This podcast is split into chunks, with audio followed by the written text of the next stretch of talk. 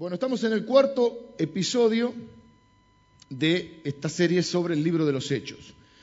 Vamos a estar dos meses no más, porque luego nos vamos a sumar a la campaña de 40 días de ayuno y oración, tranquilo, no van a tener que ayunar 40 días seguidos, pero es una campaña nacional mm, que está organizada por un grupo de pastores que se llama Argentina Oramos por Vos, y bueno, compramos unos libros que vamos a, repartir a un costo muy, muy, muy básico, creo que 10 pesos, vamos a los, compré 500 libros, porque si los compraba ahí salían 10 pesos y no se va a salir 18, bueno, lo mismo, el que no lo compre en la primera tanda, en la segunda tanda le va a tener que pagar un poco más. el libro sale 18, pero eh, comprándolo en el, congreso que fui salía 10, así que compré 500. La idea es que ese libro sea una guía con artículos de un montón de pastores que te ayuden a eh, ir captando la onda, digamos. Bueno, así que nosotros ahora estamos haciendo esto una vez por mes, tres días, este, lunes, martes y miércoles, oramos por diferentes motivos, recomenzamos con la evangelización y terminamos con una reunión de oración. El mes pasado lo hicimos, nosotros estábamos afuera, pero la iglesia lo hizo. Y ahora lo vamos a hacer durante este mes y así cada, domingo. Em, así que esta serie va a durar más o menos, yo pienso que dos meses, dos meses y medio, después vamos a cortar. El libro de los hechos nos llevaría dos años, dos años y medio hacerlo completo. Pero quizá cada, cada año, en alguna temporada, hagamos una parte del libro de los Hechos. Déjenme que antes de continuar, que recuerdes, si, si vos oraste al Señor hoy, le entregaste tu vida, y querés saber un poquito más, porque como te dije en 10 minutos, como le dije a los chicos, no puedo explicar este, eh, la, historia de la humanidad y de Dios, cuánto ama eh, la Biblia completa, pero si vos querés saber un poco más de eso, o querés integrarte a la iglesia, y, querés que algún pastor de la congregación o su esposa te contacte, hay unas tarjetitas que te repartieron, y nosotros no nos gusta estar encima ni, ni cargoseando, pero sí servir al que quiera este, recibir algún tipo de acompañamiento. Entonces vos podés poner tu nombre, tu, o, sí, tu nombre obviamente, tu teléfono o alguna forma de contacto, una dirección de mail, lo pones en aquel buzón que está allá y en el término de 10 días un pastor o un matrimonio pastoral de la congregación te va a estar contactando para poder conversar, orar juntos y comprender un poco más acerca de lo que dice la palabra de Dios. Sigo. Entonces, ahora vamos a tomar, tomarnos dos meses. Este es el cuarto episodio de la serie sobre el libro de los Hechos. Breve os raconto dónde estamos parados hoy, porque por ahí algunos se perdió algún capítulo. Mi, hija pone a grabar los capítulos de Violeta para... Entonces yo me fumo Violeta a la mañana, a la noche, al mediodía. A la mañana porque va a la escuela. Pero cuando no lo puede ver al día siguiente, por ahí se le pasaron un par de días, porque andan acá andan de pijama party en pijama party, y entonces este, de golpe está en casa y hay tres capítulos de Violeta. Y yo digo, o miro el fútbol o estoy con mi hija un rato y tengo que verme el capítulo de Violeta. Ya me conozco los personajes, la gordita, la cocinera, está enamorada de los dos, el papá que se hace pasar por... Bueno, ya me conozco todo. Si no, este, tengo varias series de Disney Channel que ahí, bueno, trabajo de padre que, que de última me gusta hacerlo. Entonces, Ahora que fue el otro día les traje de sorpresa el CD de Violeta. Y ya estábamos haciendo la coreo y todo. Bueno. ¿Cómo llegamos a Violeta? Porque a ustedes no le puedo. Se pueden llevar la grabación, no la de Violeta. Si quieren la de Violeta la pueden comprar en cualquier lado. Se puede llevar la grabación si a alguno le interesa de, las eh, eh, enseñanzas previas. Pero, un breve resumen. Estamos en Hechos capítulo 2. El domingo pasado fue el Pentecostés. Hoy sigue el Pentecostés. El Pentecostés es una fiesta que vamos a explicar ahora.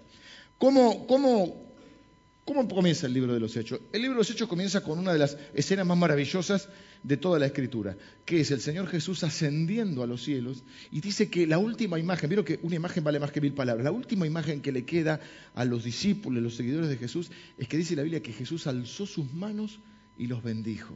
Y les dijo, tranquilo, todo poder, miren, imagínate que vos escuches a Jesús ¿eh? ascender a los cielos y se dice que se daban así.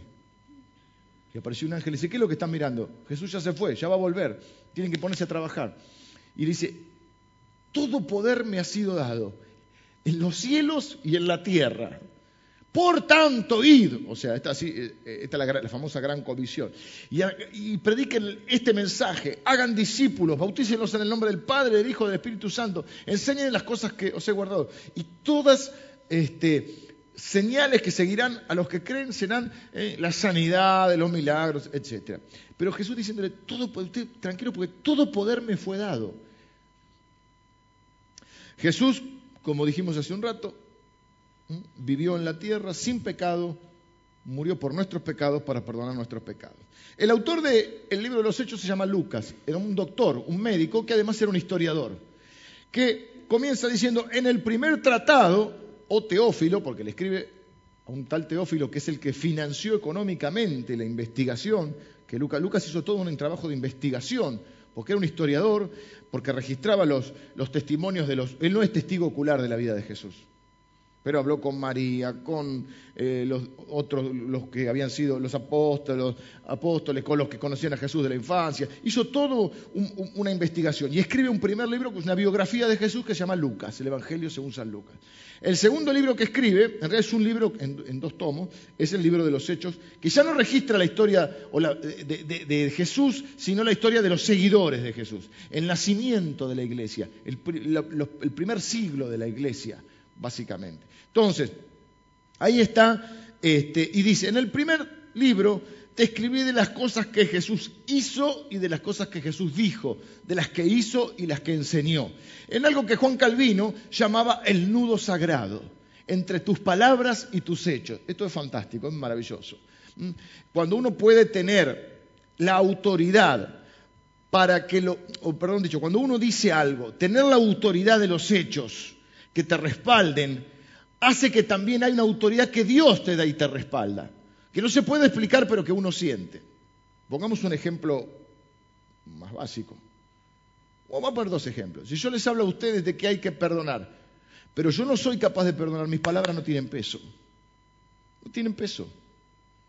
Si yo les hablo de ponerlo otra mejilla y no soy capaz de... No tienen peso. Sí, tienen el peso de la palabra de Dios, pero no, tienen, no tengo autoridad para decirlo. Claro, uno no es perfecto, uno que enseña la palabra, pero un mínimo de coherencia entre lo que uno dice y lo que uno hace debe haber. Imagínense que yo le diga, hermanos, eh, bendigan, bendigan a los que los maldicen, y usted me escucha maldecir a todo el mundo. O en tu familia. Le decís, hijo, no hay que mentir. Toca la puerta un cobrador y vos decís, decirle que no estoy. ¿Qué creen ustedes que va a aprender el pibe? ¿Por tus palabras o por tus hechos? Bueno, en realidad las dos cosas.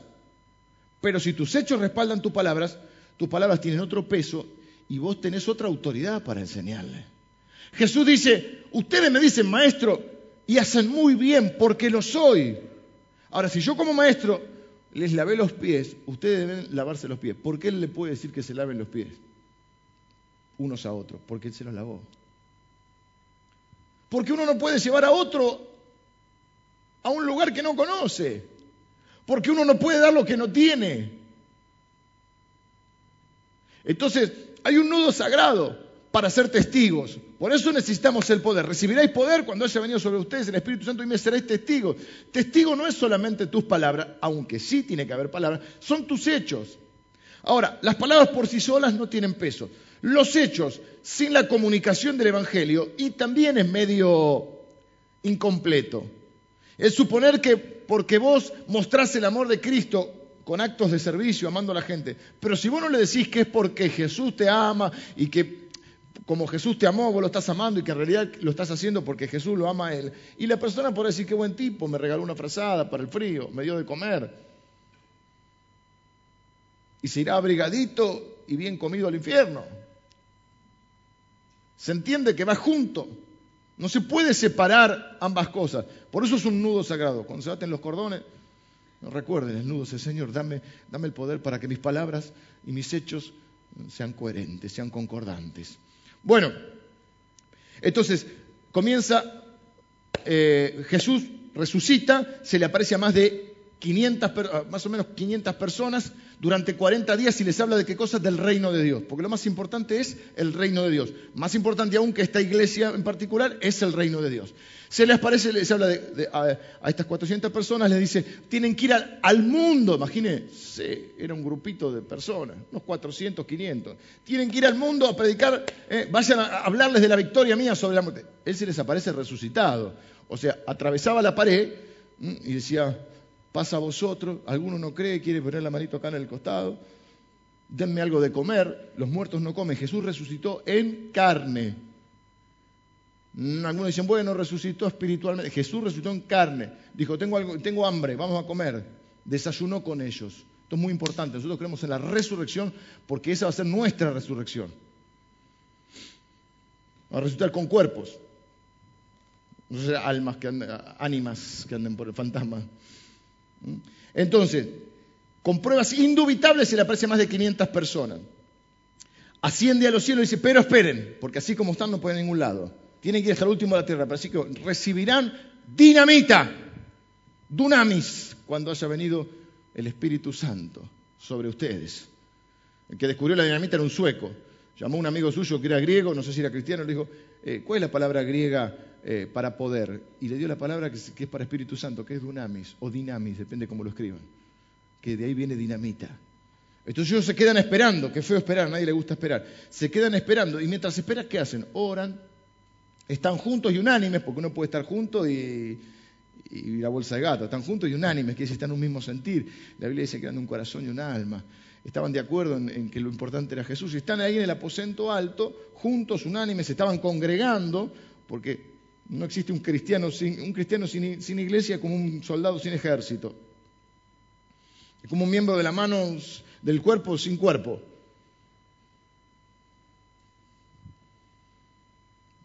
Cuando Jesús pensó en evangelizar al mundo, la misión más importante de la historia, no creó un montón de organizaciones, creó una iglesia. Las puertas del Hades no prevalecerán contra mi iglesia. Es cierto que hay organizaciones que sirven a la iglesia. Tienen razón de ser, y razón de existir, sí y solo sí sirven al cuerpo de Cristo, a la iglesia.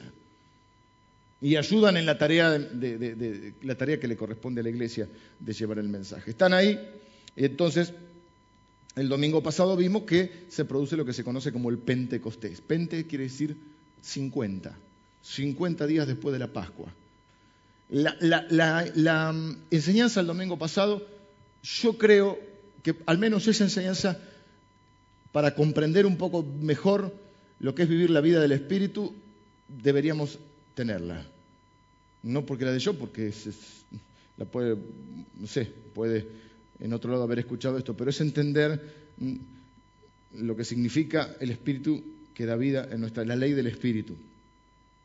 Básicamente existía una Pascua judía que recordaba la salida de Egipto por mano de Moisés los panes sin levadura, la última de las plagas, la muerte de los primogénitos. ¿eh? Tenían los judíos que poner la sangre de un cordero, de ahí viene lo de la Pascua. Pascua quiere decir pasar por alto. Entonces el ángel de la muerte pasaba por las casas donde veía la sangre del cordero en el dintel, ahí no había muerte. Impresionante. Preparándolos en figura de lo que iba a ser Jesús. He aquí el cordero que Dios que quita el pecado del mundo. Jesús, no es casualidad, todos los eventos de la cruz suceden en la Pascua durante la Pascua preexistente. Sin la Pascua judía surge lo que es la Pascua cristiana, que es decir, el Cordero que quita el pecado del mundo nos libra de la muerte eterna y nos da la vida eterna, ¿sí? Entonces una Pascua reemplaza a la otra Pascua. Ahora, el pueblo de Israel sale de, Egipto, 50 días pasa por el desierto y a los 50 días Dios les da los 10 mandamientos. Les da la ley, que se conoce como la ley, en el monte Sinaí. Cuando les da los diez mandamientos, les da un pacto que se conoce como el viejo pacto. De ahí viene el Antiguo Testamento, el Nuevo Testamento, el viejo pacto. En el viejo pacto le dijo, estos son los mandamientos, ustedes van a ser mi pueblo, yo voy a ser su Dios. Ustedes son una nación de reyes y sacerdotes, tienen que cumplir los mandamientos. Los seres humanos, el problema es que la ley no la puede cumplir nadie, rompen los mandamientos. Así que el Pentecostés, que era 50 días después de la Pascua, es lo que se celebraba en Jerusalén en el momento de Jesús. Ya estamos ahora en la época de Jesús. Fíjense, la Pascua coincide, la Pascua judía con la Pascua cristiana, ¿no? En fecha. durante la Pascua judía que Jesús celebró con los suyos, luego ahí vienen todos los eventos de la cruz, dándole un nuevo significado a la Pascua. Ahora, pasan 50 días de la cruz y sucede el, Pentecostés, que es la irrupción del Espíritu Santo. Pero ya había un Pentecostés previo, que ¿qué celebraban ellos? El viejo pacto donde Dios le había dado la ley. Ahora en este nuevo pacto Dios le da lo que se llama la ley del Espíritu, que da vida, o la ley del Espíritu de vida en Cristo Jesús donde ya no es, cumpliéndose las profecías de Jeremías y de Ezequiel, donde ya no es que Dios con su dedo escribió en una tabla, como en el Antiguo Testamento, los diez mandamientos, sino que dice la promesa y la profecía que Él iba a escribir la ley en nuestros corazones.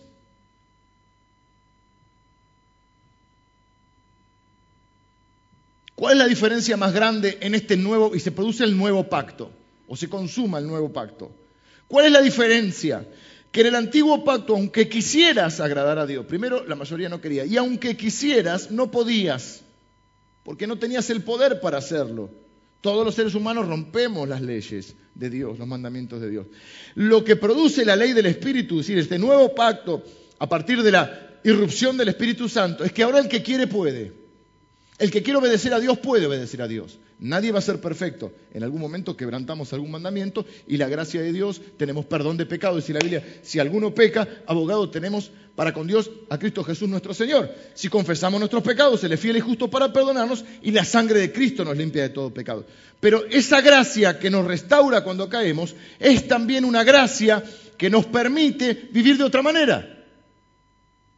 Vivir caminando, obedeciendo a Dios. Es decir, antes, hoy si uno desea, puede resistir la tentación. Si uno desea, puede vivir en obediencia. Si uno desea, puede amar al que lo maldice. Si uno desea, puede poner la otra mejilla. ¿Por qué? Porque no es una ley escrita ahora, sino que es una ley que está en nuestro corazón. Primero hay un deseo de agradar a Dios. Lo que antes me, de lo que antes me jactaba, ahora me avergüenzo, porque ahora quiero agradar a Dios. Porque Dios me dio una nueva mente, un nuevo corazón.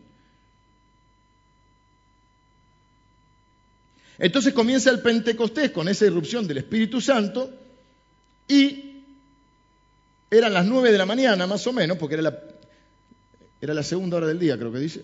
La tercera hora del día, claro, las nueve, porque a las seis de la mañana era la primera hora del día. El día comenzaba a las seis de la mañana. Y fue tan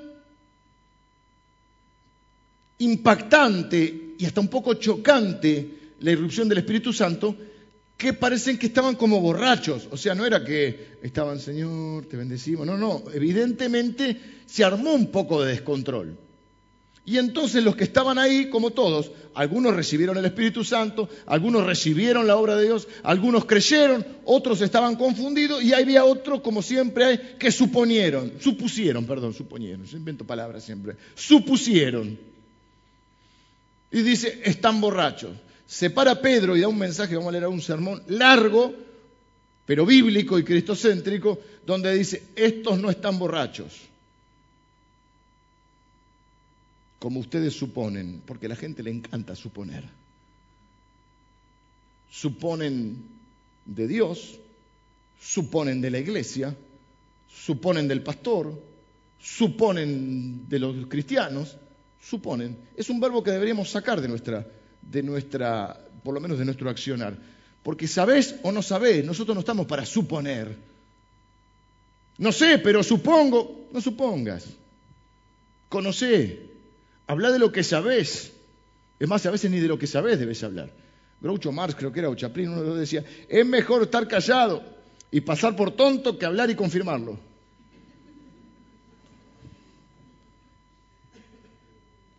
Suponen, en nuestro país todos suponen. Todos somos directores técnicos de fútbol, todos somos ministros de Economía, todos somos presidentes, todos somos periodistas, todos somos abogados, todos somos investigadores, todos sabemos si fue el portero o no fue el portero. Nadie leyó la causa, nadie escuchó un testimonio, está todo bajo secreto sumario, pero todos tenemos nuestra teoría porque todos suponemos. Hermano, no supongas. Y si usted no está visitando, no suponga, no, porque los evangelistas no, no la quieren a la Virgen María, no suponga. No, porque yo sé que ahí en la iglesia te alejan de tu familia. No suponga, porque nosotros vivimos y trabajamos para unir a las familias. No suponga. O conoce o no conoce, pero no suponga. Entonces vamos a leer ahora, no sé qué, ni qué hora es, mejor no decimos nada. Eh, y vamos a, hacer algunos, algunas reflexiones sobre este episodio que nos toca hoy, que es, es en medio del Pentecostés, cuando están todos como borrachos, se para Pedro, porque, porque la, irrupción del Espíritu Santo no es solo para que nos sintamos bien eh, y que para que alguno se caiga o no se caiga, a mí no importa si se cae o no se cae, me importa qué hace cuando se levanta. Y entonces, ahí en el momento, se para Pedro, un hombre que no, no era teólogo, no, no, era un hombre preparado, no había ningún instituto bíblico, era una predicación bíblica tremenda. Eh, y se produce el primer avivamiento de la historia, ¿sí? Entonces Pedro, poniéndose en pie con los once, alzó la voz y les habló diciendo, varones judíos y todos los que habitáis en Jerusalén, esto os sea notorio y oíd mis palabras, porque estos no están ebrios como vosotros suponéis, puesto que es la hora tercera del día, mas esto es lo dicho por el profeta Joel. Y en los postreros días, dice Dios, derramaré de mi espíritu sobre toda carne, y vuestros hijos y vuestras hijas profetizarán, vuestros jóvenes verán visiones, y vuestros ancianos soñarán sueños. Y de cierto, sobre mis siervos y sobre mis siervas, en aquellos días, derramaré de mi espíritu, y profetizarán, y daré prodigios arriba en el cielo, y señales abajo en la tierra, sangre y fuego y vapor de humo, el sol se convertirá en tinieblas y la luna en sangre antes que venga el día del Señor, grande y manifiesto, y todo aquel que invocare el nombre del Señor será salvo. Varones israelitas, oíd estas palabras. Jesús Nazareno, varón aprobado por Dios entre vosotros con las maravillas, prodigios y señales que Dios hizo entre vosotros por medio de él, como vosotros mismos sabéis. A este, entregado por el determinado consejo y anticipado conocimiento de Dios, prendisteis y matasteis por manos de inicuos, crucificándole, al cual Dios levantó, suelto los dolores de la muerte, por cuanto era imposible que fuese retenido por ella. Porque David dice de él, veía al Señor siempre delante de mí, porque está a mi diestra no seré conmovido, por lo cual mi corazón se alegró y se gozó mi lengua, y aún mi carne descansará en esperanza, porque no dejarás mi alma en el Hades, ni permitirás que tu santo vea corrupción me hiciste conocer los caminos de la vida, me llenarás de gozo con tu presencia. Varones hermanos, se os puede decir libremente del patriarca David que murió y fue sepultado, y su sepulcro está con nosotros hasta el día de hoy. Pero siendo profeta y sabiendo que con juramento Dios le había jurado que de su descendencia, en cuanto a la carne, levantaría al Cristo para que se sentase en su trono, viéndolo antes, habló de la resurrección de Cristo que su alma no fue dejada en el Hades, ni su carne vio corrupción. A este Jesús resucitó, de lo cual todos nosotros somos testigos. Así que, exaltado por la diestra de Dios y habiendo recibido del Padre la promesa del Espíritu Santo, ha derramado esto que vosotros veis y oís. Porque David no subió a los cielos, pero él mismo dice, dijo el Señor a mi Señor, siéntate a mi diestra, hasta que ponga a tus enemigos por estrado de tus pies. Sepa pues ciertísimamente toda la casa de Israel que este Jesús, a quien vosotros crucificasteis, Dios le ha hecho Señor y Cristo. Al oír esto se compugieron de corazón y dijeron a Pedro y a los otros apóstoles, varones hermanos, ¿qué haremos? Pedro les dijo, arrepentíos y bautícese cada uno de vosotros en el nombre de Jesucristo para perdón de los pecados y recibiréis el don del Espíritu Santo porque para vosotros es la promesa, y para vuestros hijos, y para todos los que están lejos, para cuantos el Señor nuestro Dios llamare. Y con otras muchas palabras testificaba y les exhortaba diciendo, Sed salvos de esta perversa generación. Así que los que recibieron su palabra fueron bautizados, y se añadieron aquel día como tres mil personas, y perseveraban en la doctrina de los apóstoles en la comunión unos con otros, en el partimiento del pan y en las oraciones. Y sobrevino temor a toda persona, y muchas maravillas y señales eran hechas por los apóstoles. Fíjense que Pedro dice, porque para nosotros es la promesa, o sea, Dios nos ha hecho muchas promesas, pero hay una que es la promesa, es la mayor, que es la venida del Espíritu Santo, sin el cual nuestra vida no podría eh, ser, no tendríamos la posibilidad, ni aunque quisiéramos, de caminar en obediencia a Dios, es decir, no podríamos ser testigos fieles, no podría haber ese nudo sagrado entre nuestras palabras y nuestros hechos. Pedro es un hombre que es un pescador, no es teólogo, no es filósofo, eh, no es un, hombre que está acostumbrado a exponer públicamente, sin embargo da un mensaje bíblico, porque como tiene, porque está en el poder del Espíritu Santo, y cuando uno predica en el poder del Espíritu Santo tiene que tener un mensaje bíblico. Él no acomoda las circunstancias a la Biblia, él lo que hace es analizar las circunstancias, por eso tiene que ser de Dios, porque este hombre no tenía humanamente la capacidad para analizar lo que está sucediendo y aplicar la Biblia. Es decir, hace casi un análisis, diríamos, histórico-profético de lo que está ocurriendo. Dice, esto no es tan borracho, esto es lo que dijo hace 900 años el profeta Joel, Joel 2.28, cita ahí el apóstol Pedro. Entonces lo que él hace es interpretar a la luz de la Biblia lo que está sucediendo. Y comienza un sermón largo, difícil, pero muy bíblico y muy cristocéntrico, como debe ser un mensaje en el poder del Espíritu Santo, donde él dice, miren, David habló de esto, hay un salmo, David, había palabras que Dios le había dado a, David, pero David dice, ¿saben qué? Eh, Pedro dice, ¿saben qué? No está hablando solo de David, porque toda la Biblia de qué habla? De Cristo. Entonces cuando dice, vieron que dice, bueno, no permitirás que tu santo vea corrupción, pero después dice, pero David murió. Entonces no está hablando de David, está hablando del hijo de David, ¿eh? que es Jesucristo. Uno de los títulos de Jesús es el hijo de David. Entonces él está aplicando la palabra dando un mensaje cristocéntrico, bíblico, cristocéntrico, confrontativo, o una palabra, no sé si existe, a mí me gusta inventar palabras, confrontacional, es decir, o transformacional también podría decir. Es decir, un mensaje que te lleva a algo. Dios habla, el hombre responde. O o recibís el mensaje. Muchos dijeron, no, están, están locos, otros están borrachos, otros están confundidos, otros reciben el mensaje. De hecho, hay muchos que se compungieron, se angustiaron en su corazón. Dijeron, tienes razón, mira lo que hicimos, matamos al Cristo. Parece que el Cristo era un título, no era un nombre. ¿eh? Era, matamos al enviado de Dios.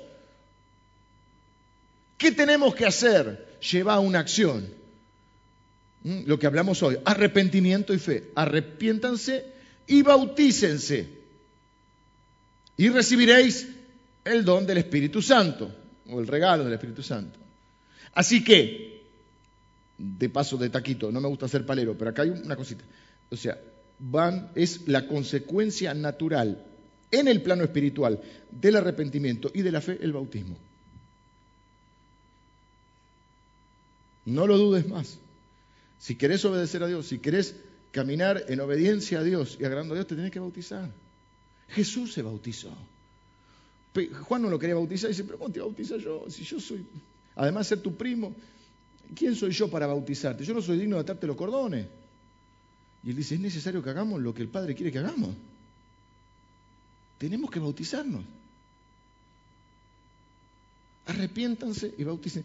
Claro que el bautismo técnicamente no salva. Y si te convertís en el último momento al lado de la cama y no te podés bautizar, no estamos creyendo que el bautismo salva, no bautizamos a los niños, creemos que es la consecuencia de algo que Dios produjo en nuestro corazón. Es todo un símbolo de dejar atrás una vieja vida. En el bautismo estamos muriendo a una vieja vida y naciendo una vida nueva, que es lo que Dios hizo en nuestro corazón, además de estar siendo testigos, dando testimonio público. Pero tenés que bautizar, tenés que obedecer a Dios. No, pongas argumentos ni razones humanas que no existen y que no son bíblicas. Y no supongas. Entonces lo que hace Pedro dice, esto es lo que dijo el profeta Joel. Pero lo que Pedro hace, es, digamos, el Pentecostés tuvo un cumplimiento, diríamos, parcial.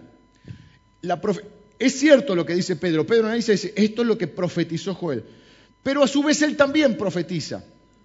Porque cuando uno lee la profecía de Joel 2.28, eh, él dice, esto es lo que dijo el profeta Joel. Y en los postreros tiempos, dice Dios, y ahí es como que vuelve a profetizar. Es como que Pedro analiza la situación, toma la profecía y a su vez él vuelve a profetizar. ¿Por qué digo que es de cumplimiento parcial? Bueno, dos razones fundamentales. Número uno, la profecía de Joel dice, derramaré mi espíritu sobre toda carne. Y en ese Pentecostés solo fue derramado el espíritu sobre 120. No es sobre toda carne. Segundo, Pedro dice en los postreros días, cosa que no dice Joel. Y los días que estaban viviendo en la época de Pedro no eran los postreros días, no eran los últimos días, eran los primeros días del cristianismo. ¿Me siguen? O sea que esa promesa se sigue cumpliendo. Por eso Pedro dice, es para ustedes y para vuestros hijos y para todo aquel eh, que ponga eh, su fe en Jesús, se arrepienta. Es decir, que todavía tampoco se terminó de cumplir, pero se está cumpliendo. Es decir, todos los que pusimos nuestra fe en Jesucristo hemos recibido el Espíritu Santo. La ley del Espíritu de Cristo que da vida. Es decir, ahora podemos, deseamos caminar con Jesús en obediencia y si queremos ahora podemos porque hemos recibido el Espíritu Santo. Ahora, no se terminó de cumplir esta profecía. De hecho, en el libro de los Hechos hay por lo menos tres, eh, tres episodios que se conocen como tres pentecosteses diferentes. Número uno, este que es el Pentecostés judío. Número dos, el Pentecostés que se conoce como el Pentecostés samaritano. Siempre hablamos de Pentecostés como irrupción del Espíritu Santo. ¿no? Eh, Felipe, en eh, Hechos capítulo 8, viene el Espíritu Santo sobre los samaritanos conocido como el segundo avivamiento, podemos llamar. El tercero está en Hechos capítulo 10 y es lo que se conoce como el avivamiento o el Pentecostés eh, gentil, gentiles que no eran judíos, que es cuando Pedro va a la casa de Cornelio, un hombre piadoso, este, que, tenía eh, eh, un prosélito, era una persona que, buscaba a Dios, que amaba a Dios, pero no sabía todo esto. Entonces Pedro trae el mensaje de, salvación y viene el Espíritu Santo. Y a lo largo de la historia hubo un montón de avivamientos. Un avivamiento es una obra soberana de Dios, una intervención divina, donde Dios irrumpe con el Espíritu Santo y los cristianos son llenos de poder y se transforman en testigos. Podríamos citar el avivamiento en Inglaterra, podríamos citar un avivamiento que ha habido eh, en, Asia, en África, en Gales hubo un gran avivamiento, en Gales, eh, pues usted puede encontrar en la historia del cristianismo, es apasionante la historia del cristianismo. Yo no sé si en el instituto tenemos, ¿está el pastor Javier o se fue? Se fue, se fue al baño, está orando, le toca el turno a él. Pero está historia del cristianismo. La historia del cristianismo es una materia apasionante. Y tenemos que saber dónde venimos, leer, eh, conocer la historia de Martín Lutero, de Juan Calvino, de Zwinglio en Suiza, y, de los avivamientos posteriores, eh, donde podemos leer la historia de Wesley, son, dos hermanos los Wesley, de, Finney, eh, de, los misioneros que tuvimos. ¿Cómo se llama el zapatero famoso? William Carey, que, era un zapatero que tenía el mapa ahí de la India. Eh, de, hay una misionera, no me sale el nombre ahora, otro que fue a la China. Bueno, ha habido un montón de avivamientos. El avivamiento, ¿a cuántos son pentecostales o vienen de origen pentecostal aquí? Levante la mano, a usted le gusta. Los pentecostales, ¿de dónde vienen? Del avivamiento conocido como de la calle Azusa en Estados Unidos a principios del siglo pasado, del 1900. Un avivamiento que fue impresionante. Ahora, un avivamiento no se puede provocar. Porque es una, obra soberana de Dios, pero se puede procurar en tu vida y en la vida de, la iglesia o en la comunidad, ¿no? Pero empieza por uno. Vos puedes estar en un avivamiento total y por ahí tu iglesia está muerta o tu, comunidad está muerta. Eh, cuando yo era chico se cantaba un himno muy, muy antiguo que decía, vívanos Señor. ¿Alguno se acuerda? Los bautistas. ¿Hay algún bautista acá o quedé yo solo? Somos como tres. Siempre fuimos menos los bautistas. Había un himno que llamaba Avívanos, Señor. Yo decía, será para dejar de ser giles. Avívanos, viste, hay que avivarse. No, no era para eso. Era este pedido, eh, pedido de que el Señor nos avive. Eh, algunos tenían que avivarse en todo sentido, pero... Eh, ahora, no confundamos. Como decía uno, una cosa es una cosa, otra cosa es otra cosa. Lo que estamos viviendo en Argentina no es un avivamiento. Los argentinos somos expertos en vender buzones. Entonces vamos a otros países y hablamos del avivamiento en Argentina. Y los de otros países cuentan y la gente te cree, porque hay países que son un poco, hasta te diría, más inocentes. Vos le decís y te creen. Es decir, acabo de los tratos comerciales, bueno, ahora ya no tanto, ahora no hay mucha posibilidad, pero sí hay todavía cheque diferido, pero si alguien te dice, te voy a pagar con un cheque a 20 días, ¿vos qué pensás? Que va a tardar 40. Entonces se lo pedís a 10 para que te diga, para, que te diga 40 y te pague a 20, una cosa así. Ya hice un lío yo, pero digamos, no le cree. En otro país, si vos decís, yo te voy a pagar el, el 18, el tipo cree. Y entonces van y dicen el avivamiento en Argentina. Le hablan del avivamiento en Chaco, no sé, venden buzones. En Argentina no. Mire, estuve en un congreso de pastores la otra semana en Mar del Plata. Toda la semana pasada fue. Esta que pasó ahora, no la anterior. Las estadísticas que daban, estaba el hermano Anacondia, que entre paréntesis, ¿cómo es los ojos de la fe? ¿no? Porque es un hombre que yo admiro, es poderoso. Y yo lo veía cuando lo he visto en alguna campaña, yo me lo imaginaba un grandote, vos te lo beso, y me bien Satanás. Es chiquitito así. Chiquitito así. Poderoso, si puede ser chiquitín, pobre hombre. Pero la verdad que un poderoso. Él, eh, inauguró el, retiro que comenzó un martes a la noche. Muy bien, muy bien. Hablando de, la unidad de lo que estamos eh, creyendo que Dios nos, muestra para este tiempo, ¿no? de la unidad del pueblo de Dios, de orar unos por otros, de que las iglesias más grandes ayudemos a las iglesias más chicas, que las iglesias chicas no critiquen a las iglesias grandes. Eh, bueno, habló de, siempre de la evangelización, porque su corazón está en la evangelización, y hubo otros, eh, otras ponencias, y estaban diciendo que desde el año 95 para acá, la iglesia de Cristo en Argentina está decreciendo, no creciendo. Lo que hay es una rotación de, personas de la iglesia, ¿no? Además, mi concepto, esto no lo dijeron, pues esto lo creo yo, que la iglesia más grande de la Argentina eh, es de la que si unimos todas las personas que no se congregan, para mí. Pero lo cierto es que la iglesia está decreciendo, no está creciendo. Un avivamiento tiene algunas características fundamentales. En Argentina lo que se vivió, a mi modo de ver, es un despertar espiritual, una búsqueda mayor de Dios, un cambio en la liturgia, es decir, en la forma de adoración, en las expresiones de, adoración, una valoración de ciertos dones que se veían con recelo, como los dones proféticos y los dones del Espíritu. Una, eh, es cierto, hay una apertura espiritual a... Cuando yo era chico, por ejemplo, hacíamos ahora hacemos la broma, cuando yo era chico no se juntaban bautistas con pentecostales. Había dicho como no somos hermanos, somos primos literalmente. Yo lo he escuchado eso. Es decir, hay, otro, hay, una, comunión entre pastores donde ya lo que importa es Cristo y no otra cosa. Y yo veo ahora, veo que algo se está moviendo. Yo tengo expectativa. Siento que no solo pasa en mí y en nuestra congregación, hay cosas, señales muy positivas. Esto no lo conté a la mañana, pero hay señales muy positivas. Hay como nunca un volver después de un periodo para mí de confusión, ustedes me han escuchado a mí predicar y a veces uno cree que es uno solo en el desierto, hay una vuelta a, la centralidad de Cristo, a predicar el mensaje de salvación. Yo estaba conversando con el pastor Menaida y, le decía, mire, mira, si ha, habido tantas modas, yo no creo que es una moda, creo que tendría que ser siempre así, ¿no? Jesucristo, pero si se pone de moda Jesucristo, mejor. Porque viste que se pone de moda el, Moisés, se pone de moda el Antiguo Testamento, la conquista. El Evangelio no es conquista, el Evangelio es transformación. La conquista que era cuando venía alguien y oprimía. Nosotros sabemos lo que es la conquista en este continente, ¿no? Eh, donde venía, había una cosa de opresión, nosotros venimos a traer libertad a la gente. No venimos a conquistar la sociedad ni la ciudad, venimos a transformar la ciudad. El Evangelio es transformación pero empieza por casa. Y el avivamiento tiene esta característica. No es solo un cambio en la liturgia, no es solo un cambio eh, en la búsqueda de Dios, no es solo la restauración de ciertos dones en la iglesia. Todo eso es un, como un caldo de cultivo, algo que debe pasar. Pero el avivamiento se caracteriza porque eh, sobrepasa las barreras religiosas.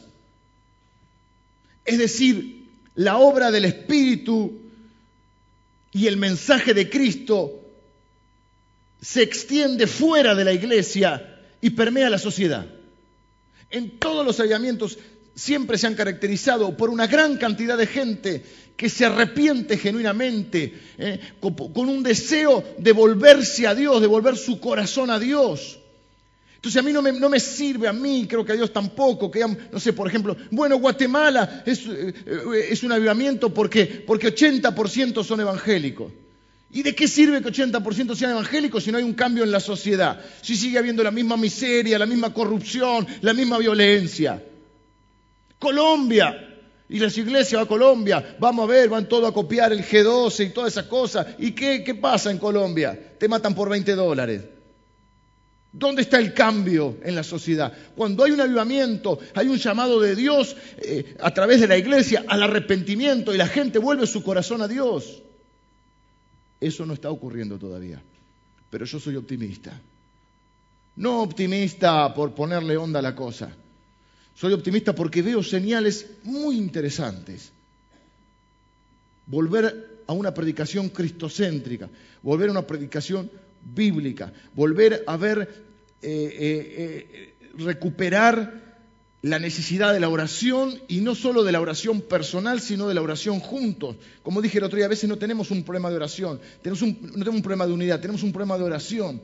Porque si oramos juntos y si no queremos ganar una discusión al otro, mire, aún en un matrimonio pasa eso. Quizá usted no tenga un problema de unidad, tenga un problema de oración. Porque ¿qué pasa si en vez de ganar la discusión al otro y de querer siempre tener la razón, los dos son con humildad capaces de orar y decir, Señor, no sabemos cuál es la verdad. Pero vos dijiste que tu Espíritu Santo nos iba a guiar a toda verdad. No queremos pelear para ganar, queremos pelear, queremos orar para encontrar la verdad. Y vamos con humildad, con respeto, con amor, buscando a Dios. Y lo mismo entre las iglesias.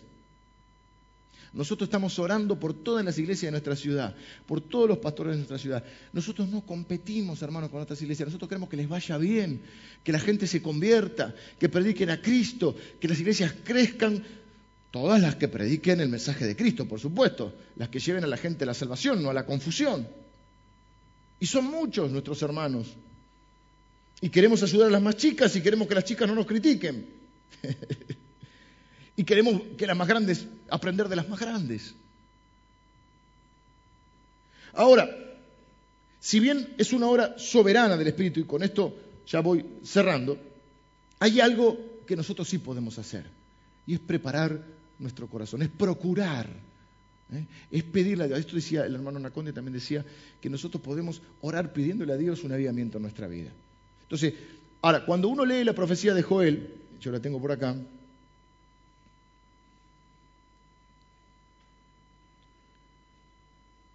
La profecía de Joel eh, comienza, eh, en el 2.28, dice, después de esto derramaré mi espíritu sobre toda carne. Ese después de esto me lleva a mí, no tengo el tiempo para hacer toda la predicación que podríamos hacer, pero ¿qué significa el después de esto?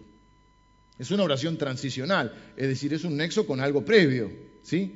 Después de esto viene la promesa de Dios de derramar su espíritu y otras promesas más, porque Dice, después de esto derramaré mi espíritu sobre toda carne, profetizarán vuestros hijos y vuestras hijas, vuestros ancianos, soñarán sueños, vuestros jóvenes verán visiones, también sobre los siervos y las siervas derramaré mi espíritu en aquellos días, daré prodigios en, los cielos y en la tierra. Y todo, más abajo dice, todo aquel que invocar el nombre del Señor será salvo. Porque en el monte de Sion y en Jerusalén habrá salvación. Pero si uno va a lo previo,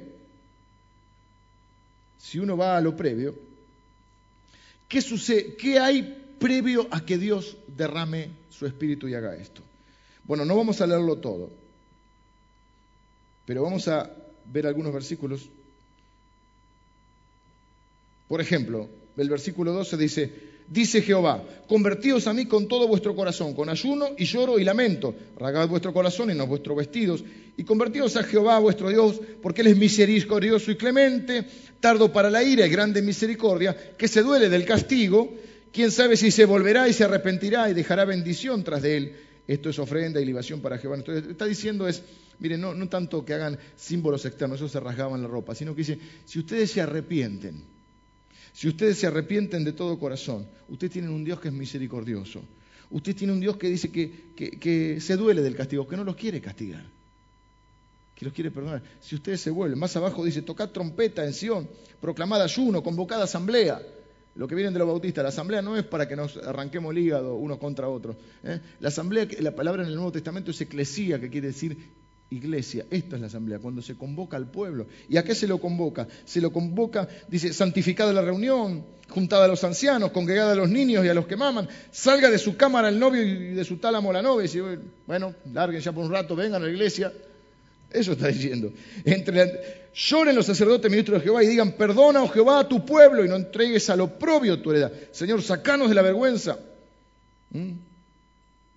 ¿Por qué han de decir entre los pueblos dónde está su Dios? Y Jehová, solícito por su tierra, versículo 18, sí, perdonará a su pueblo. Responderá Jehová y dirá a su pueblo, y aquí yo os envío pan, mosto y aceite. A mí no me gusta predicar eh, con analogías, pero aquí hay sin duda una tipología. El pan es la palabra de Dios, o porque es el alimento, mosto es el vino, es salvación, y aceite es el Espíritu Santo. Y seréis saciados de ellos, y nunca más os pondré, en oprobio entre las naciones, y los voy a sacar de la vergüenza. Eh, versículo 21, tierra, no temas, no temas, alégrate y gózate porque Jehová hará grandes cosas. Versículo 24, bueno, el, 23 dice que dará la lluvia temprana y la lluvia tardía, el 24 dice, las eras se llenarán de trigo y los lagares rebosarán de vino y aceite, y os restituiré los años que comió la oruga, el saltón y el revoltón. A veces se predica esto solo, o restituiré, usted no escuchó predicaciones el saltón y el revoltón y la langosta, pero no hablan de todo lo primero, que es buscar a Dios en humildad, en arrepentimiento. Es una búsqueda personal y una búsqueda comunitaria.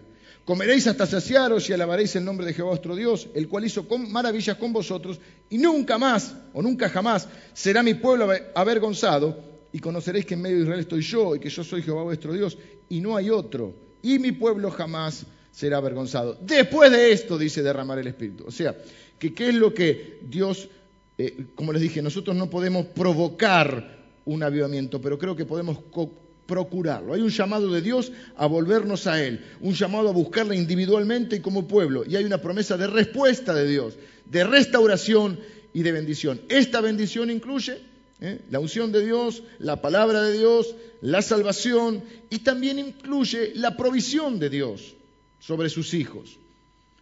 Sobre sus hijos que tiene el Espíritu Santo. ¿Sabe qué pasa? Muchos le creen a Dios por el Espíritu Santo, pero no le creen por la provisión. Y separan algo que no tiene por qué ser separado. Yo no creo en el Evangelio de la prosperidad, no lo creo. Me parece que es un invento para sacarle plata a la gente. Porque hay un solo Evangelio, que es el Evangelio de Cristo. Ahora sí creo que el Evangelio prospera. Y creo que aquel que aplica los principios de Dios y camina en obediencia eh, y hace su parte, porque Dios dice el que no trabaja que no coma, y, se esfuerza y, vive en integridad y haciendo las cosas como Dios manda, yo creo que Dios prospera. Y Dios provee, dice la Biblia, mucho más allá de lo que nosotros pedimos o entendemos. Así que sí creo en la prosperidad de Dios, no creo en el evangelio de la prosperidad. Eso de andar pactando y comprando promesas y, toda esa, serie de cosas, y, que si das 10 te va a dar 100. No, no, no, no. Eso no lo dice. Ni que todos tenemos que ser millonarios, no, no. No, eh, eh, no, hagamos como ese que hizo la oración, que suena muy, muy, muy, muy espiritual, pero es una oración carnal que dice, ay Señor, no me des mucho para que no te niegue, no me des poco para que no tropiece. Bueno, o sea, tu relación con Dios está basada en el dinero. No, en cambio el apóstol Pablo dice al revés. Por todo y para todo estoy enseñado, sé vivir humildemente y sé tener abundancia. Todo lo puedo en Cristo que me fortalece. O sea, Él es mi Señor cuando tengo y cuando no tengo. Entonces yo sueño con una iglesia próspera, bendecida. Si le creo a Dios por el Espíritu Santo, también le creo por la provisión. No nos comamos el verso ni de la prosperidad, esa, esa doctrina falsa que activa la ambición, ni tampoco ese mensaje que recibimos de la época de la conquista, que cuanto más pobre sos, más espiritual. Eso no es verdad. Vos puedes ser espiritual teniendo o pasando un tiempo de necesidad. No significa que tenés que andar con la peor pilcha, el auto más roto y yo soy re espiritual. ¿Dónde dice eso? Yo sueño con una iglesia próspera, bendita, sana, honesta y que sirva a Dios cuando tiene y cuando no tiene, Tampoco creo eso no, porque ahora tienen, se alejan de Dios. Como muchos hacen. No tenían trabajo, vayan todos los días. Ahora tienen trabajo y ya ahora no puedo ir. Porque estoy haciendo guita. Ah, ahora no podés. Bueno, cuando pierda el trabajo te esperamos de vuelta. Tan enfermos vienen, la prosperidad dijimos que es integral, ¿se acuerdan? Tan enfermos vienen, si el Señor los sana y ahora no, ahora no vienen más. Porque ahora están sanos. Me contaban los hermanos de Jucuma, hace un par de años comí un asado con ellos. Hay un pueblo en la ciudad, en la provincia, no sé si de Buenos Aires, ¿dónde es? Bien. No me acuerdo si era Venado Tuerto. Vieron que ahora no se puede decir los pueblos, los pueblos muertos, no. Vaca muerta no, ahora es vaca viva, ¿no? Sí. Bueno, este venado tuerto, este venado que ve lejos, dice. No sé cuál era el, pueblo. Un pueblo que, em, que prosperó con el tema de la soja, cuando vino la soja. Paradójicamente, las personas que iban a la iglesia también prosperaron. Paradójicamente ahora no, va, no iban. Claro, porque antes tenían auto todo roto, o no tenían auto, ahora tienen una chata nueva, entonces van a visitar a los parientes el domingo el otro pueblo. O antes no tenían para ir al cine, ahora sí, o para ir a comer afuera. Entonces que la iglesia era un entretenimiento para los pobres. Entonces yo sueño con una iglesia santa, honesta, próspera, donde entiendas que no solo Dios te prospera para que vivas mejor, Dios no tiene ningún problema con eso, y vos tenés que alegrarte cuando a otro le va bien. ¿Eh? Y si el otro, no sé, eh, cambia el auto o compra una casa, gloria a Dios, está prosperando.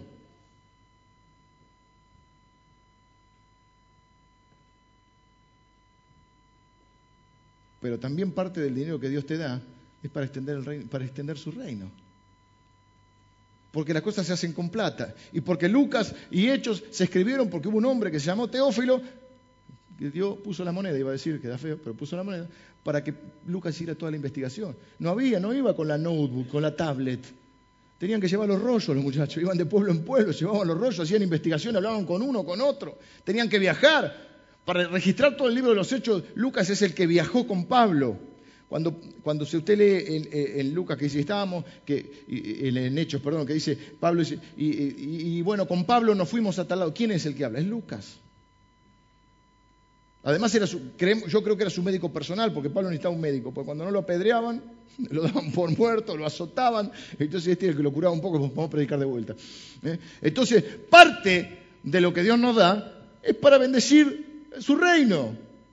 No creo que porque estemos llenos de bendiciones y en abundancia vamos a dejar de exaltar a Dios. Yo no voy a orar, Señor, no me des mucho, no sea cosa que te niegue. Señor, te voy a servir cuando tenga y cuando no tenga. Si tengo, mejor. Termino, vengan los músicos.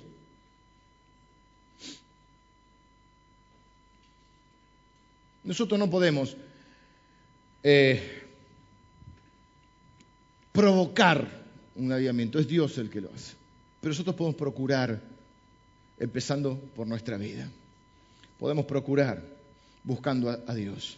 Podemos decirle, Señor, yo necesito desesperadamente eh, del poder de tu Espíritu Santo en mi vida para ser la persona que jamás sería sin ti, para poder hacer lo que no podría hacer sin ti. Señor, yo no podría poner la otra mejilla sin ti. Yo le arrancaría los ojos, pero quiero ser como Cristo. Quiero bendecir al que me maldice. No, pastor, porque fulanito habló mal de usted. Que Dios lo bendiga. Oremos para que Dios lo bendiga. No importa lo que dijo. No importa. Si todos alguna vez hablamos, abrimos la boca de más, ya está. Que Dios lo bendiga. Si te quiere, te quiere obligar a llevar la carga una milla, llévale dos. Eso humanamente no es posible. Si te sacó, te quiere sacar la campera, dice, pará, pará, llévate el, llévate el pullover también. Es una cosa de loco, diría.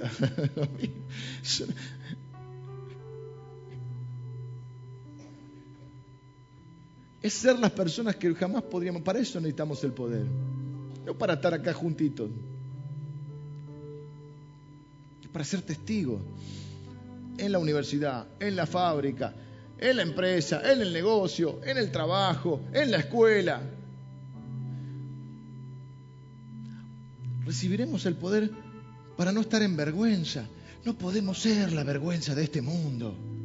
No puede ser que seamos los peores en la escuela. No puede ser que seamos los, que llegan siempre tarde al trabajo. Y marcame la tarjeta que llego una hora después. Dormir porque estuve en el culto esta noche. Cuatro horas el culto. Bueno, si dura cuatro horas, o andate antes o levantate igual temprano. No puede ser. Siempre los peores vestidos, los peores coches, los peores, siempre los, los peores en todo.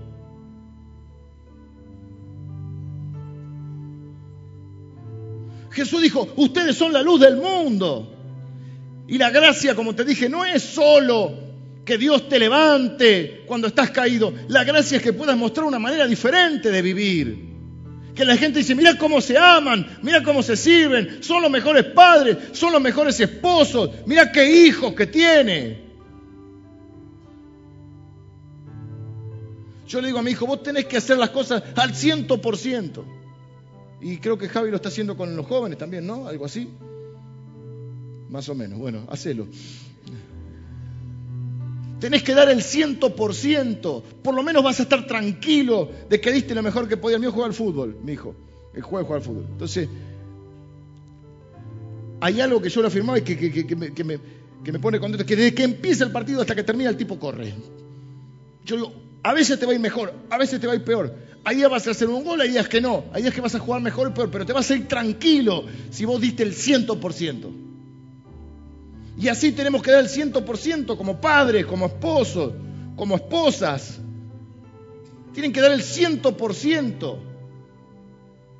No podemos esperar que los demás hagan por nosotros lo que nosotros no estamos dispuestos a hacer ni por nosotros ni por nadie. Tenemos que dar el ciento por ciento. Eso es la excelencia. Eso es el testimonio. El testimonio es que nos vaya bien, que la gente quiere ¿por qué esta gente vive diferente? ¿Por qué esta gente tiene otra visión de la vida? ¿Por qué están felices? Tenemos que ser la gente más feliz de la tierra. Mira, hermano, eso solo lo puede hacer Cristo en usted. Si usted no vive una vida de relación personal con Cristo y con el Espíritu Santo, ser solo un religioso es llevar la vida más miserable, aburrida y horrible que alguien puede llevar. Imagínense ser un religioso sin Cristo, es un asco de vida eso es ir a escuchar una palabra muerta, es ir a vivir una palabra muerta, es ir a escuchar solamente que uno es culpable y que la vida es un valle de lágrimas. Pero que algún día seremos felices. Claro, la felicidad completa será con el Señor, pero testimonios que nos vaya bien, hermano. Tener una vida que, que atraiga. No somos perfectos. Claro que no. La perfección solo será cuando Él venga y nos libre de este cuerpo de muerte. Pero tenemos el Espíritu Santo, que Él dijo que era dinamita en nosotros. Para poder hacer lo que jamás podríamos hacer sin Él y para poder ser lo que no podíamos ser sin Él. Entonces, eso es un avivamiento. ¿eh? Un avivamiento que debe empezar por uno, que podría continuar con nuestra iglesia y con todos los que busquen a Dios es buscar a Dios con humildad. Hay momentos en que estoy harto de mí. Hay momentos que digo, ¿cómo puedo tropezar tres veces con la misma piedra? ¿Cómo puede ser que vuelva a reaccionar de esta manera? Y caigo en la cuenta y digo, no, no, Señor, es que te necesito. Y dice la Biblia que Dios no se avergüenza de nosotros y eso me da más responsabilidad. Dios no se avergüenza de mí. Dios pone la cara por mí, a pesar de lo que yo soy. Pero eso me da más responsabilidad a mí. Porque entonces yo quiero poner la cara por el Evangelio. Pero quiero que esté ese nudo sagrado entre mis palabras y mis hechos. Y eso solo es posible con el Espíritu Santo. Ahora, no es que más, más, más, más del Espíritu Santo. Ya tenés el Espíritu Santo. No tenés el 60%. Dice la Biblia, el Espíritu Santo no se da por medida. No es que si me faltan 3 litros, me estoy quedando sin Espíritu Santo, sin nafta. No es un líquido el Espíritu Santo, es una persona. Es Dios. Cuando decimos que es la tercera persona, no significa que es de menos calidad. Es simplemente un orden, Dios Padre, Hijo y Espíritu Santo. Los tres son Dios. Entonces vos no es que tenés una parte, por eso el bautismo del Espíritu Santo no es que a vos te entre más Espíritu Santo, es que vos te sumerja. La palabra bautismo es la palabra baptizo. Y la palabra baptizo significa sumergir, por eso nosotros bautizamos por inmersión, sumergimos. La palabra baptizo es sumergirse, es que vos te sumerjas en el Espíritu Santo. No es que vos tengas más Espíritu Santo, es que el Espíritu Santo tenga más de vos. Y vos me preguntas, ¿cómo es, cómo, cómo es esto? Bueno, es decir, todos tenemos vida, eh, tenemos áreas en nuestra vida. Y todos sabemos que hay áreas que no está manejando el Espíritu Santo. Entonces, que el Espíritu Santo tenga más de vos, es decir, mira, yo sé que en esta área eh, no estoy haciendo lo que tengo que hacer. Yo en vez de perdonar estoy buscando revancha. Esta área no está bajo control. Mira, mis finanzas no están siendo gobernadas de acuerdo a tu palabra ni por tu Espíritu Santo. Estoy siendo avaro, estoy siendo egoísta, estoy siendo ambicioso, no sé, lo que fuera.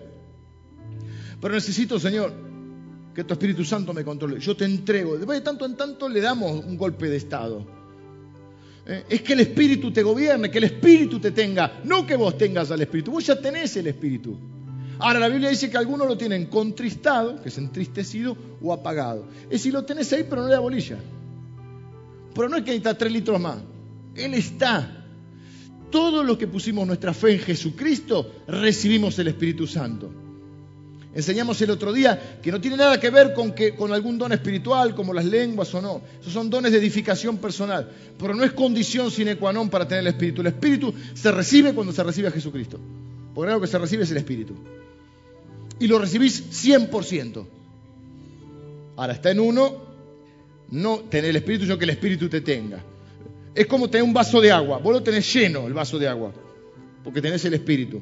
Ahora, si vos ese vaso lo sumergís en un balde, eh, eso sería una figura del ser lleno del Espíritu o del bautismo del Espíritu o de la plenitud del Espíritu, como lo quieras llamar. No es que vos tengas o no el Espíritu, vos ya tenés el Espíritu, es que el Espíritu te tenga. Es que el Espíritu te tenga, es que el Espíritu tenga el gobierno, es que vos te levantes y digas, Señor, yo quiero ser la persona que no podría ser sin ti. Vos me diste el Espíritu Santo. Yo le quiero dar libertad al Espíritu Santo. Yo te pido que el Espíritu yo me quiero sumergir en el Espíritu Santo. Yo le quiero entregar el gobierno de mi vida. De esta área, de esta alta, de esta que no quiero entregar, de esta también. Entonces se va a empezar a producir un avivamiento en vos. Y bueno, por alguien tiene que empezar el Señor. Y por ahí empieza por nosotros. O por ahí otros hermanos que también están empezando ahora. Yo noto que algo está pasando. Algo yo estoy olfateando. Y no soy narigón por casualidad. Algo, algo va a pasar. Y yo no me lo quiero perder. Y yo voy a llevar a esta iglesia para ese lado. Y yo los estoy desafiando de parte de Dios e invitando a que le pidamos al Señor, avívanos Señor, avívanos. ¿Eh? Nuestra vida va a cobrar un nuevo sentido, una nueva dimensión. Claro, con eso todas las otras cosas vendrán por añadidura porque ya lo dijo Dios y lo sabemos de memoria. La mayoría de los que estamos acá podríamos recitar, busca primero el reino de Dios y su justicia y todas las demás cosas serán añadidas. Y decimos, amén, amén, pero nadie busca el reino de Dios. Busquemos el reino de Dios. ¿Qué es buscar el reino de Dios? Es esto. Es que Jesucristo sea exaltado, es que yo sea un testigo, que yo no me avergüence de Él, que mis acciones no lo avergüencen a Él, porque Él no se avergüenza de mí. Oramos, Señor, yo te doy gracias por tu palabra. Gracias, Señor, por el glorioso Espíritu Santo que vive en nosotros. Gracias, Señor, por Jesucristo, que obtuvo para nosotros la victoria sobre la muerte, sobre Satanás y sobre el pecado. Gracias, Señor, por el perdón de pecados, la salvación y el regalo de la vida eterna. Gracias por el nuevo pacto en Cristo Jesús. Ese pacto inquebrantable e incondicional. Gracias Señor por el Espíritu Santo que ya está en nosotros, sin el cual jamás podríamos vivir obedeciéndote y caminar contigo. Pero Señor, nosotros entendemos que nos trajiste a esta vida y nos permitiste encontrarnos con Cristo para darle propósito a nuestra vida, Señor. Señor, no nos trajiste a este mundo nada más para vivir y pasar. Ni siquiera nos trajiste para hacer plata nada más. Nos trajiste para que seamos tus testigos, Señor. para que hagamos una vida que te honre, para que podamos llevar adelante la misión más importante en la historia del mundo, comunicar la victoria de Jesús, llevar las nuevas de salvación. Tu palabra dice, benditos son los pies de los que anuncian la paz. Benditos somos, Señor, en nuestra entrada y en nuestra salida. Benditos somos en el campo y en la ciudad. Benditos somos en el trabajo, en la casa, en la escuela.